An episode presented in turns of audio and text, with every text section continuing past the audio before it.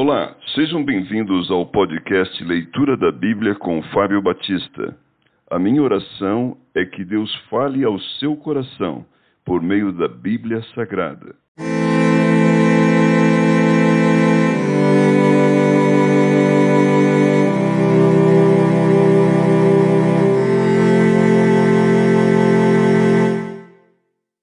Gênesis capítulo 38 Aconteceu por esse tempo que Judá se apartou de seus irmãos e se hospedou na casa de um adulamita chamado Ira. Ali viu Judá a filha de um cananeu chamado Sua. Ele a tomou por mulher e a possuiu. E ela concebeu e deu à luz um filho, e o pai lhe chamou Er. Tornou a conceber e deu à luz um filho. A este deu a mãe o nome de Onã. Continuou ainda e deu à luz outro filho, cujo nome foi Selá. Ela estava em Quesibe quando o teve. Judá, pois, tomou esposa para Er, o seu primogênito. O nome dela era Tamar. Er, porém, o primogênito de Judá, era perverso perante o Senhor, pelo que o Senhor o fez morrer. Então disse Judá a Onã: Possui a mulher de teu irmão, cumpre o levirato e suscita descendência a teu irmão.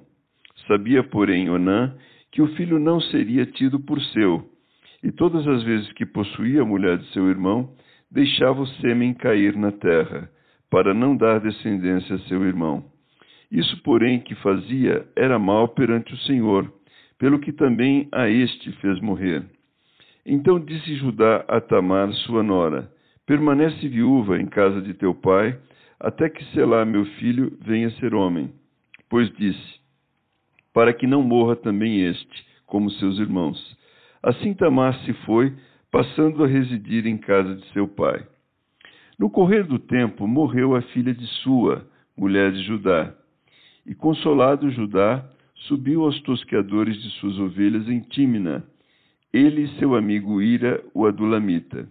E o comunicaram a Tamar, Eis que o teu sogro sobe a Timna para tosquear as ovelhas. Então ela despiu as vestes de sua viuvez e, cobrindo-se com um véu, se disfarçou e se assentou à entrada de Enaim, no caminho de Timna, pois via que Selá já era homem e ela não lhe fora dada por mulher.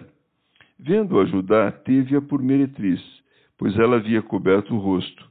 Então se dirigiu a ela no caminho e lhe disse: Vem, Deixa-me possuir-te, porque não sabia que era a sua nora. Ela respondeu: Que me darás para coabitares comigo? Ele respondeu: Enviar-te-ei um cabrito do rebanho. Perguntou ela: Dar-me-ás penhor até que o mandes? Respondeu ele: Que pendor te darei? Ela disse: O teu selo, o teu cordão e o cajado que seguras. Ele, pois, lhes deu e a possuiu. E ela concebeu dele. Levantou-se ela e se foi. Tirou de sobre si o véu e tornou as vestes da sua viuvez. Enviou Judá o cabrito por mão do Adulamita, seu amigo, para reaver o penhor da mão da mulher. Porém não a encontrou. Então perguntou aos homens daquele lugar: Onde está a prostituta cultual que se achava junto ao caminho de Enaim? Responderam: Aqui não esteve meretriz nenhuma. Tendo voltado a Judá, disse: Não a encontrei, e também os homens do lugar me disseram: Aqui não esteve prostituta cultual nenhuma. Respondeu Judá: Que ela o guarde para si, para que não nos tornemos em opróbio. Mandei-lhe com efeito o cabrito, todavia não a achaste. Passado quase três meses, foi dito a Judá: Tamar, sua nora, adulterou pois está grávida. Então disse Judá: Tirai-a fora para que seja queimada. E tirando-a, mandou ela dizer a seu sogro: Do homem de quem são estas coisas eu concebi. E disse mais: Reconhece de quem é este selo e este cordão e este cajado. Reconheceu o Judá e disse: Mais justa é ela do que eu, porquanto não a dei a selar meu filho, e nunca mais a possuiu.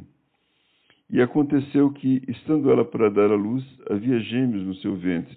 Ao nascerem, um pôs a mão fora, e a parteira, tomando-a, lhe atou um fio encarnado e disse: Este saiu primeiro. Mas recolhendo ele a mão, saiu o outro.